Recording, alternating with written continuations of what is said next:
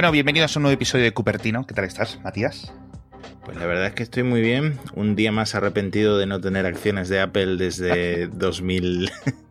Desde 1993.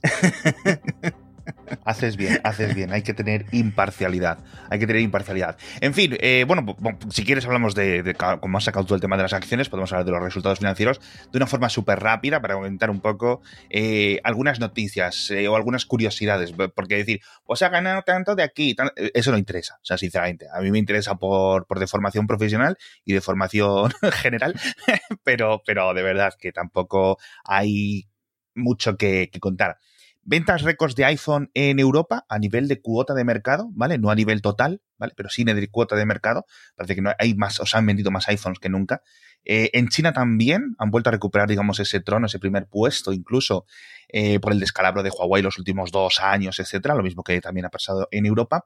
Y eh, desde 2000, ¿cuándo? Desde 2015 no estaba tan fuerte en China el iPhone. Cuando sacaron los iPhone grandes, aquellos con el 6 Plus, etcétera, que básicamente todos los chinos y chinas eh, se fueron a comprar uno al día siguiente. Fue increíble, tío. Ay, qué tiempos, qué tiempos. ¿Te acuerdas cuando los fans decían que no hacían falta los iPhone grandes? Que eso eran cosas de Samsung, ¿no? Sí, pero a mí lo que me sorprende es un trimestre más eh, Tim Cook haciendo magia y sacando iPhones de donde no hay chips realmente, ¿no? De los chips de los iPads. ya lo dijo Nikkei, ya lo estuvimos comentando, pero bueno, dijo Tim Cook, por cierto, que se iban a empezar a solucionar, o ellos veían, digamos, la luz al final del túnel eh, para finales de este trimestre. Veremos, veremos, veremos, porque eh, si quieres podemos hacer una interjección. Aquí, voy a comentar este rumor de última hora de un evento del día 8 de marzo.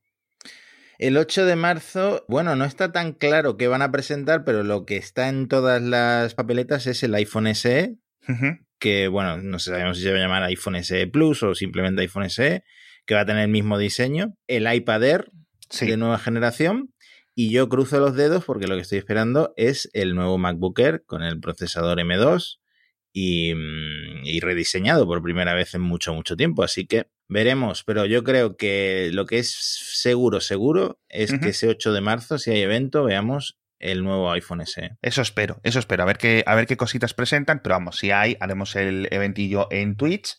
Y comentamos el tema de los Mac, de todas formas, eh, a nivel de los resultados financieros, eh, creo que es la primera vez que se vende o que Apple vende más de 10 mil millones de dólares en, en Macs. Es decir, la industria de los PCs está muy bien, con esto del coronavirus le ha venido muy bien a todos los fabricantes, hasta los Chromebooks han empezado a vender un montón, de hecho, varios trimestres que los Chromebooks superaron a los, a los Mac, ahora ya no tanto, porque bueno, el mercado eh, educativo que los compró con el tema del coronavirus para darlos a los alumnos, etcétera, pues ya no necesita otros al, año siguiente, y sí que se han reducido un poco las ventas de, de Chromebook, pero vamos, que Apple está cada día pues, más crecida en el mercado de, de PCs.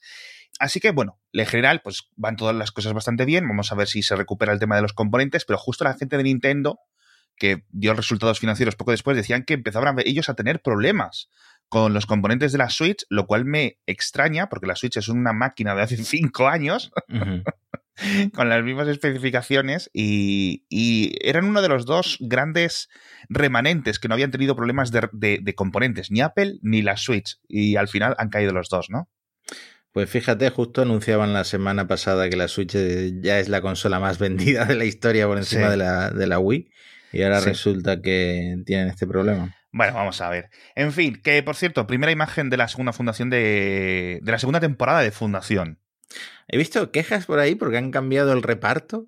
Sabes que yo no soy experto en fundación, pero ¿a qué se debe esto? ¿Tú podrías explicarlo? Yo es que he leído la, porque han emitido una nota de prensa, nos han mostrado la primera imagen en la que sale lo eh, Cleón, eh, etcétera, y es raro porque, mm, o sea, yo no me quejo, de no, no, no, no sé si estoy dentro de las quejas, yo creo que no. Eh, pero sí es cierto que los personajes son muchos nuevos. Hay algunos que sí están en los libros y otros que por la descripción se sienten como que han hecho lo típico de las adaptaciones, que es mezclar múltiples personajes o dos personajes en uno. No hace falta que acostumbres al, al espectador a tres personajes, ¿no? Y si todo lo puede hacer el mismo.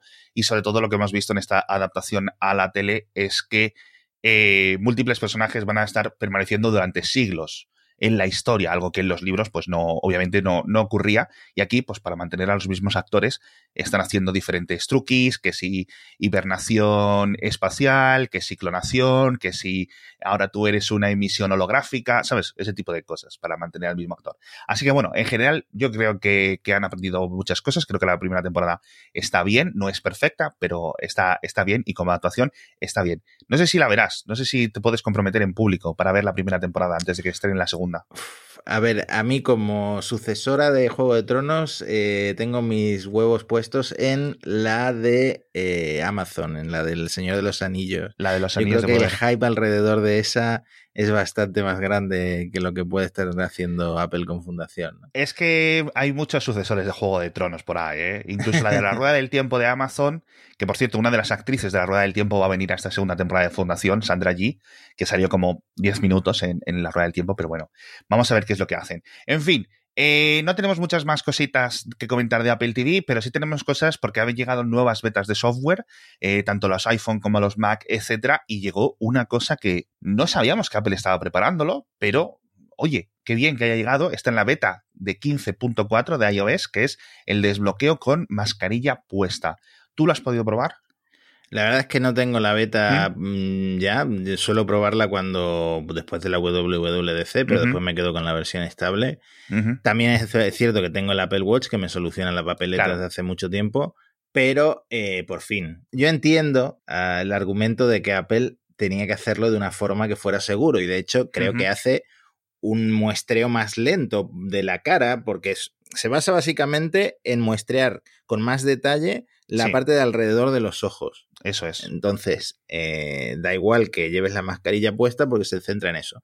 Creo que es un segundo más lento el del desbloqueo. Funciona bien. He, leído por ahí alguna queja de que a veces falla.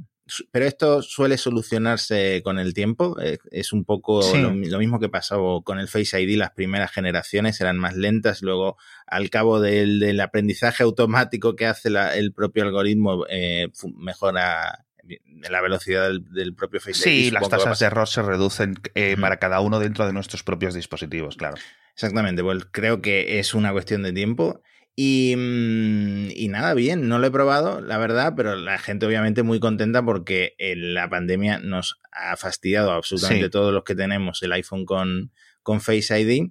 Claro. Y Apple, pues, no podía llegar a tiempo a ponerle el Touch ID debajo de la pantalla, que es lo que se rumorea que a lo mejor en el futuro acaba haciendo, ¿no? Sí, porque es una de las cosas, al menos en este podcast, que más, que más nos gustaría que llegara a los futuros iPhone, los dos, doble sistema biométrico, tanto cara como dedo, etcétera, creo que es la, combinación ganadora. Lo hemos visto también en los iPad puestos en la forma lateral, lo hemos puesto en múltiples teléfonos eh, de otras compañías, etcétera, y etcétera. Eh, de todas formas, si al final es simplemente un segundo muestreo, y no quiero simplificar el proceso de desarrollo de un segundo muestreo, etcétera, Creo que si es así, deberían de haberlo implementado antes o podrían haber implementado antes. Me explico.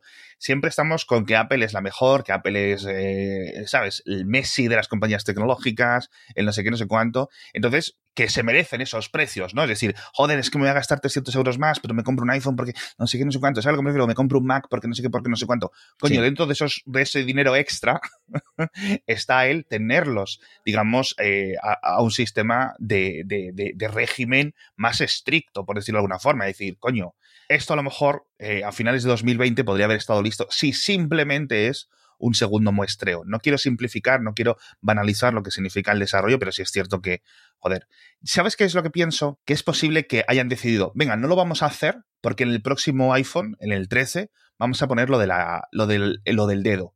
Al final el 13 se quedó sin lo del dedo y esto se quedó cancelado, con lo cual los seis meses que podrían haber tirado desarrollándolo, estoy especulando, pero a lo mejor se perdieron en ese sentido por esa ambivalencia, ¿no? Igual que mm. Apple, por ejemplo, pensaba que sus empleados iban a volver a las oficinas en mayo de 2020. bueno, pues todos pensábamos que íbamos a volver a las oficinas en mayo de 2020, ¿no? Y Apple sigue ahí dando extensiones y extensiones para que sigan trabajando desde casa. También te digo que estamos hablando como si esto fuera a llegar a todos los usuarios y solo está, por lo menos en la beta, solo funciona en la última generación de Face ID, en el iPhone 12 y el iPhone 13. Eso las, últimas dos generaciones de iPhone. Es una o sea que la gran mayoría de de la gente que tiene un iPhone desde el iPhone 10, pues se va a quedar fuera de, desbloqueo con la mascarilla puesta. Exacto. El 10R que vendió mucho y vendió porque era un, teléfono excelente. De hecho, yo creo que fue el que usé ese año. El 11, también un teléfono excelente, etcétera. Todos esos se quedan sin esta función. ¿Quién sabe si al final acaba expandiéndose a esas unidades de, ¿no? De, de, a esas versiones de Face ID, pero bueno, en fin. Eh, otra función que viene dentro de la beta y que me ha dado bastante esperanza es el tema de las notificaciones push para las aplicaciones web que tengas en tu teléfono móvil, que no sean las aplicaciones que consigues a través de la, de la App Store, ¿no? Sino que simplemente sean las versiones web. Eh, bueno, tú eres, eh, a ti te encanta esto como de tu parte de desarrollador, pero te digo una cosa, como parte de familiar de una persona que cada fin de semana tienen que quitar notificaciones de 1500 webs en el ordenador, en el Chrome de un Android porque la gente acepta absolutamente todo, y le acaban llegando notificaciones a diario, te digo que esto es, un peligro. Es Exactamente, y, haces muy bien indicarlo porque yo también lo he estado pensando y estaría bien, bueno, de momento simplemente es una parte experimental, con lo cual dentro de, los, los, ajustes de experimentos que Apple incorpora en el sistema operativo para Safari, yo lo que creo y lo que me gustaría que fuera es que, bueno, primero esto, llevamos años pidiéndolo para poner un poco de equilibrio entre las aplicaciones web y las aplicaciones nativas. Las aplicaciones web no pueden enviarte una notificación, con lo cual, por ejemplo, pues no te puedes instalar la versión de Instagram, simplemente la versión web, para que no te gaste batería o porque quieres tener tu privacidad más cerrada y no quieres que Instagram esté constantemente espiándote o, lo que sea, ¿no? Entonces, por ejemplo, si usas esa versión web que funciona muy bien, tiene muchas cosas muy chulas, o simplemente no tienes espacio en tu teléfono móvil y dices, no quiero instalarme esta versión. Si te llega un mensaje privado, no te llega la notificación porque la web no podía enviarte la notificación. Entonces, creo que estaría guay que Apple eh, lo limitara para las aplicaciones que nosotros instalamos. Es decir, cuando vamos a una página web le digamos añadir a nuestro a nuestra pantalla de inicio, por ejemplo, y entonces eso ya tenga derecho para enviarnos las notificaciones web, no para simplemente estar navegando por internet y que estar con la experiencia de escritorio de eh, periódico.com quiere enviarte notificaciones, aceptar, cancelar. Y siempre es bloquear, bloquear, bloquear.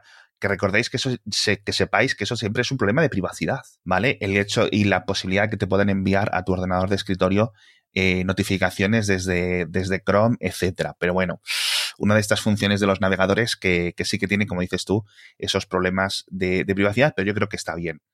También han puesto lo de Universal Control, por fin, que yo creo que muchas personas ya pensaban esto ya a ver si el año que viene. Eh, bueno, ha valido la pena la espera porque los vídeos que he visto de gente usándolo es una absoluta locura lo, bien que va. O sea, tú puedes arrastrar eh, una imagen, por ejemplo, de la pantalla de tu iMac a la pantalla de tu iPad como si fueran dos monitores conectados, ¿sabes? Mm. Es como te vuela la cabeza lo bien que funciona. Sí, la verdad es que está bastante bien. Y no solo eso, sino puedes arrastrar archivos completos, es decir, que aparecen ahí. Es una combinación un poco del sistema este de... Combina un montón de cosas. Combina las cosas chulas del Luna Display, estas cosas que te permiten las pantallas externas. Combina una especie de sistema mágico rollo airdrop para pasar de los archivos. También tiene el tema de, la gestión esta de cuando conectas los AirPods al Mac y luego te los llevas al iPad o te los llevas al iPhone, etcétera. Esa gestión o esa cesión de las conexiones o de prioridades de conexiones y, lo hace de una forma que yo creo que, que bastante bien y los vídeos, como has dicho tú, la verdad es que sorprenden.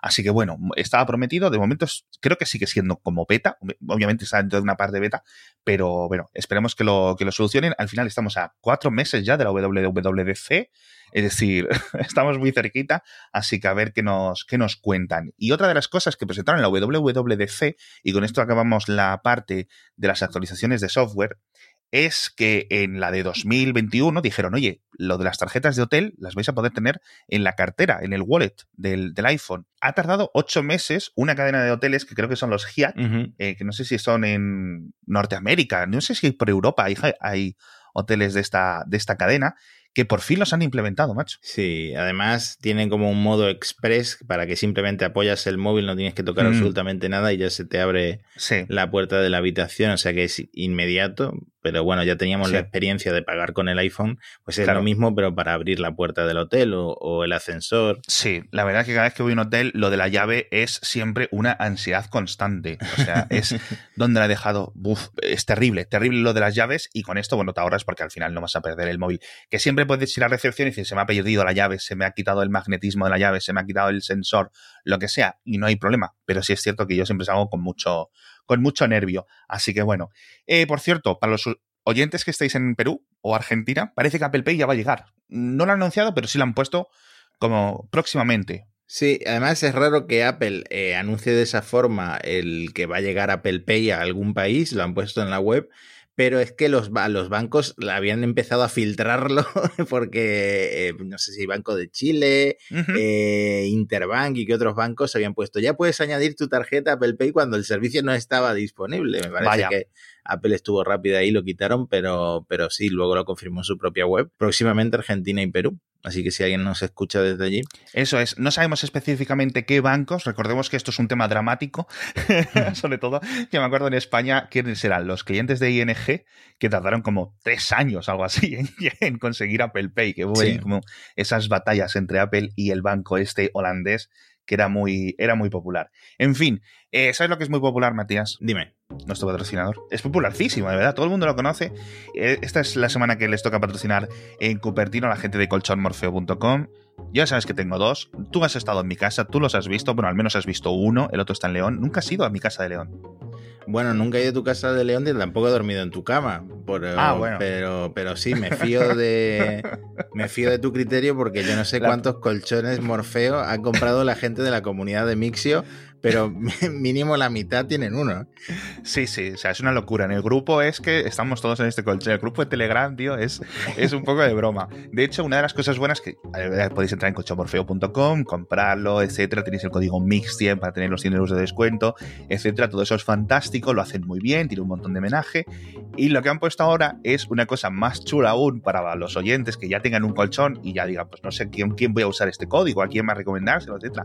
Porque muchas personas que son oyentes no lo han comprado para ellos, sino le han comprado un colchón a su madre o a no sé quién, o mi cuñada que se muda, no sé qué, oye, pues los colchones, aprovecha ya tal. Cuando dices, voy, a comprarme un colchón bueno, pues ahora han puesto una cosa que llaman el plan amigo, y es que tú entras en colchonmorfeo.com, abajo del todo tiene un formulario, te registras, y en vez de decirles el código MIX100, les dices, este es mi código. Ellos tienen 50 euros de descuento en el colchón, pero es que colchonmorfeo.com te da a ti 50, con lo cual puedes hacerte de oro, porque como te hagas ahí el, el controlador de colchones entre tus colegas, eh, te puede salir gratis a ti. Así que, en fin, colchonmorfeo.com, gente muy buena, ya sabéis que tenéis el envío en 24-48 horas, envío gratuito y al final son colchones de muy buena calidad.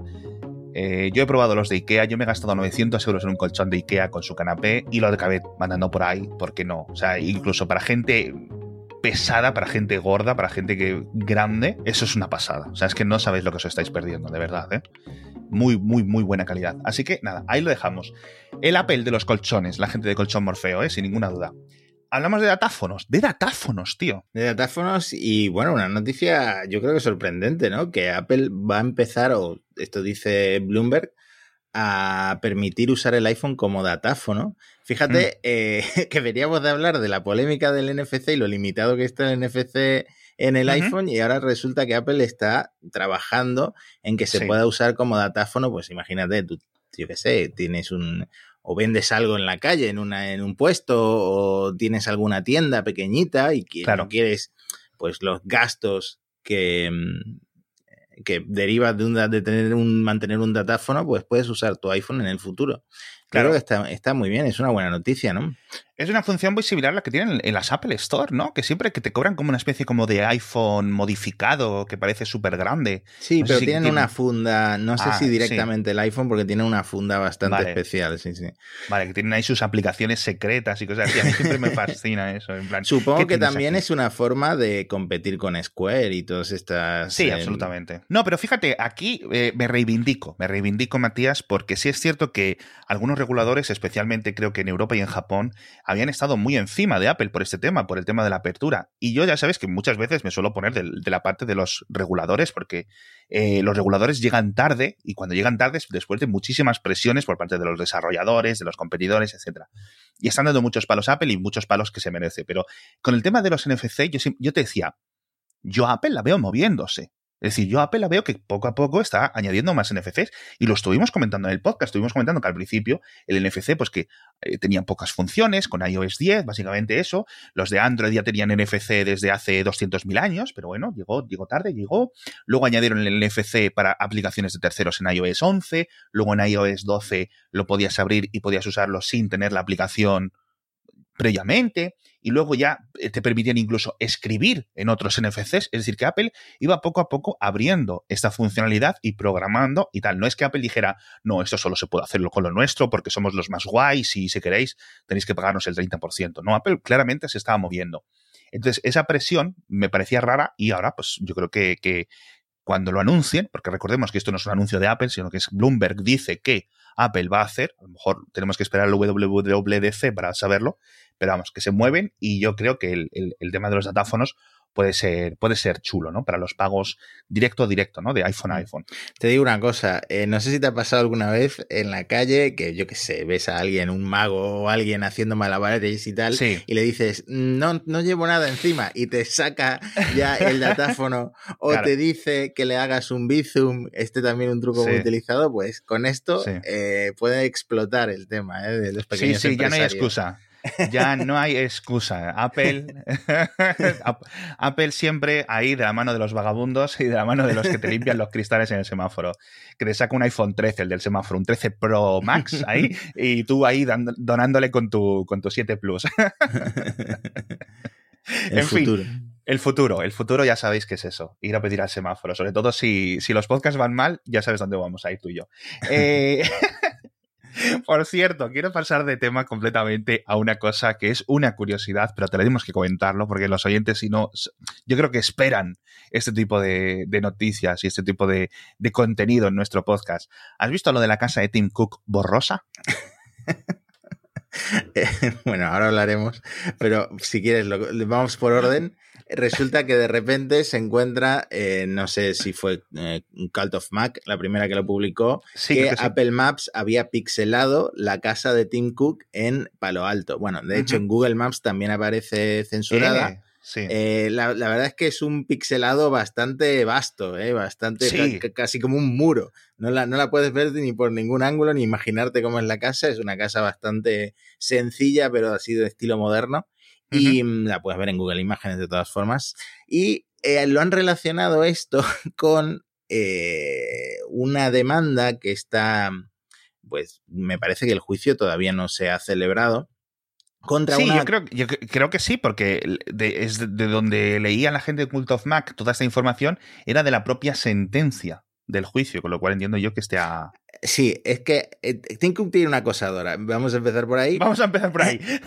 tiene una acosadora que se llama, se hace llamar Julia Lee Cook, realmente se llama Julia Lee Choi, que dice ser la esposa de Tim Cook, ¿vale? Madre mía. Eh, hay una cuenta de Twitter, creo que sigue abierta, pues mm, se puede ver que la mujer no está muy centrada.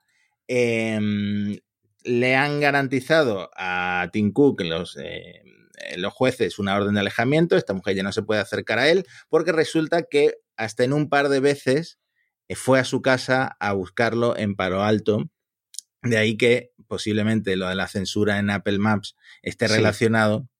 Pero es que además dicen los abogados de Cook que le envió esta mujer cerca de 200 emails entre octubre y noviembre de 2020. Es decir, en el lapso de uno o dos meses, 200 emails y algunos ya con amenazas, en plan una foto de un cartucho de municiones. Eh, Joder. y resulta que esta mujer se está paseando cada dos por tres por palo alto buscándolo al que ella dice que es su marido y que ella dice que, bueno, que le ha hecho daño, que esperaba verlo por Navidad, pero no sé qué, nunca te perdonaré lo que me hiciste. Además, le manda también mensajes por Twitter a otros CEOs como Sundar Pichai, el de Google, lo, llama Sandra Pichia, ¿vale?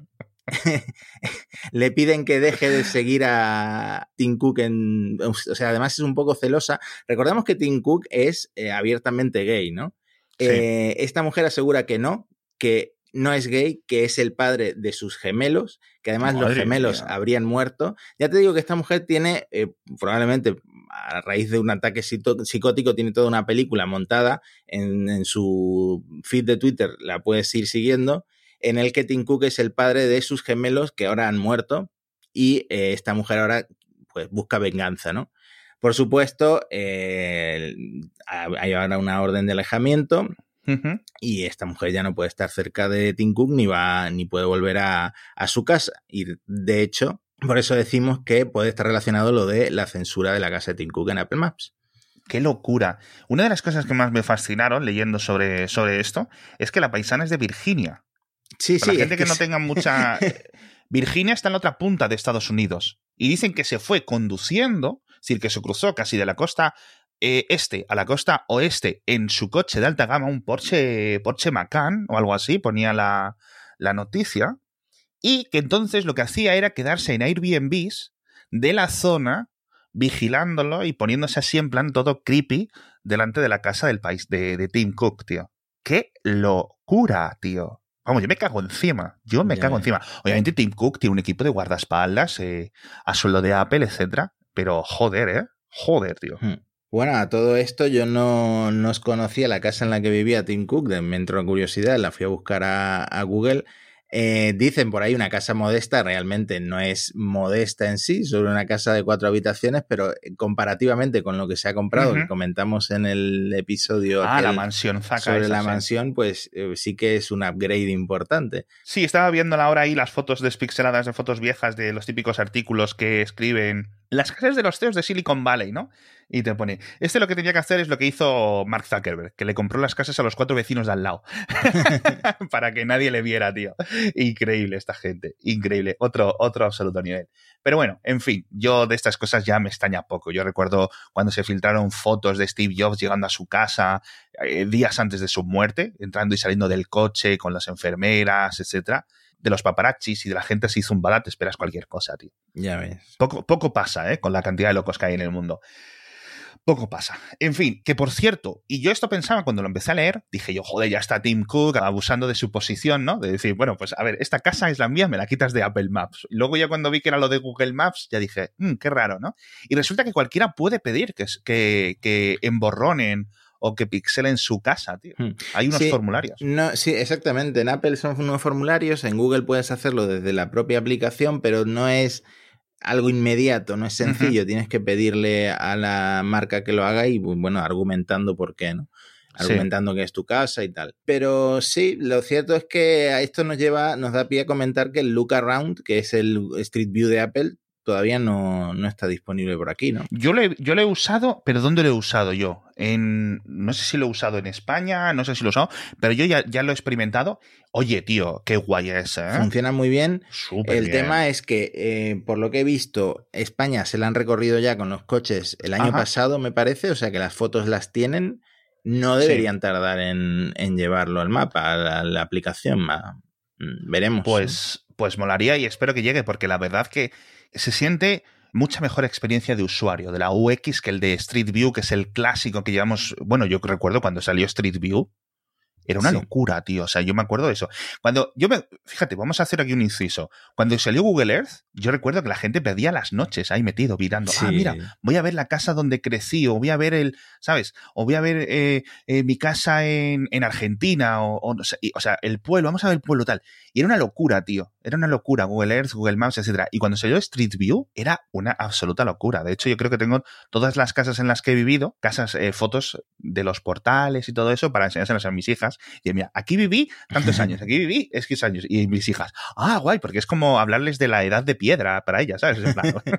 Hombre, es que si tú le dices a alguien de hace, yo qué sé, 15 años que puedes ir a una foto de cómo está la calle en la que te criaste y además ver cómo estaba en años anteriores, que es una cosa que puedes hacer en Google Maps, pues me parece que te vuela la cabeza, ¿no? Que una empresa se haya gastado ese dinero, varias ya, en, tener coches dando vueltas por todas las ciudades. Y sí, lo de Look Around, la verdad es que lo que mejor funciona son las transiciones, que eso comparativamente con Street View, cuando vas avanzando, pues sí que, sí que está mucho mejor resuelto. ¿no? Yo no sé cómo la habrán hecho. ¿Es posible que hayan sacado más fotos o fotos cada menos metros? Puede ser. Porque se siente como, con lo que decías tú, más detallado. En fin, vamos a ir dejándolo por aquí porque la verdad que me ha quedado un poco hasta de mal cuerpo con el tema de la paisana. Vamos a dejar enlaces a lo de la casa, las noticias. Vamos a dejar, si queréis, incluso un enlace al Twitter de esta tía. ¿Vale? Para que lo veáis, tiene 60 followers ahora. Cuando se lee la noticia tenía como 20 followers, porque nos pusimos todos los periodistas a intentar encontrarla, verla, etcétera, con los, las frases que salían en la sentencia. Y bueno, no os perdéis nada, una, una loca que esperemos que esté eh, mejorándose o que esté recibiendo el tratamiento que, que necesita. La semana que viene volveremos porque tenemos muchas, muchas, muchas cosas de hablar de todos estos temas de las investigaciones, las, las, los cambios de leyes, las agencias gubernamentales, digamos, un poco persiguiendo a Apple. Y muchas cosas que comentar, y no lo quería comentar dos veces seguidas porque la verdad es que se hace un tema pesado, pero ahí tenemos la cifra clave. ¿Te acuerdas que lo estuvimos comentando? Que sí, que sí, cuál va a ser el. Parece que Apple se ha centrado en el 27% que es una cifra que os podéis imaginar de dónde sale, ¿no? Si las otras empresas te cobran el 3%, pues no te preocupes, que el otro 27% no te lo vas a ahorrar, te lo voy a cobrar yo. ¿Cómo se va a cobrar? ¿Cómo van a funcionar todas esas cosas? Quedan muchas, muchas dudas, pero desde aquí hasta el WWDC hay muchos gobiernos y muchas agencias gubernamentales y muchos cuerpos legislativos de todo el mundo analizando y siguiendo esto de cerca. Así que no sabemos hasta qué punto Apple va a poder hacer lo que, lo que ellos quieran y vamos a ver otra cosa que hemos dicho en este programa, hasta dónde sufrimos los consumidores, ¿vale? Porque si a lo mejor hay alguna ley que le dice a Apple, ¿no? Imagínate, en un país, me lo voy a inventar, el país A, eh, obligan a Apple a permitir que cualquier persona se pueda instalar cualquier aplicación de cualquier forma. Apple o sale de ese mercado o sigue participando, igual que sigue en China, etcétera, ¿no? Con lo cual, a lo mejor ahí aumenta el malware en, los iPhone, ¿no? Entonces, Apple, por no ceder esos temas del, del 30%, etcétera, ha ido eh, trayéndose o, quedándose de malas con todos los reguladores y al final a lo mejor somos nosotros los que, los que sufrimos, ¿no? Lo hemos dicho, lo hemos dicho. Si Apple no se mueve, la van a hacer moverse con un palo los reguladores y parece que es lo que está ocurriendo. ¿Me da rabia tener razón? Pero es lo que, es lo que hay. Muchas noticias eh, que contaremos para no agobiaros la semana que viene. Eh, echad un vistazo a nuestro patrocinador, colchonmorfeo.com. Vamos a ver este evento que me decía Matías del 8 de marzo, a ver si se cumple, y que Matías se pueda comprar un MacBook Air con M2 que se lo merece y que lleva ya. Yo ya porque me dejes hablar del M2. A ver, llevo con el, mi MacBook desde 2010. Ya está, uno, cada, uno por década, uno cada década. Imagínate, ya va a pedales, ¿eh?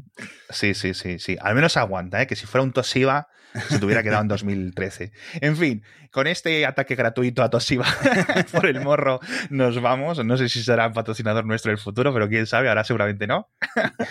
nos yo creo que ya ni hacen portátiles. Nos despedimos hasta la semana que viene. Muchísimas gracias a todos por estar con nosotros en Cupertino. Ya sabéis que si queréis podéis comentarle, recomendarle este podcast a vuestros amigos.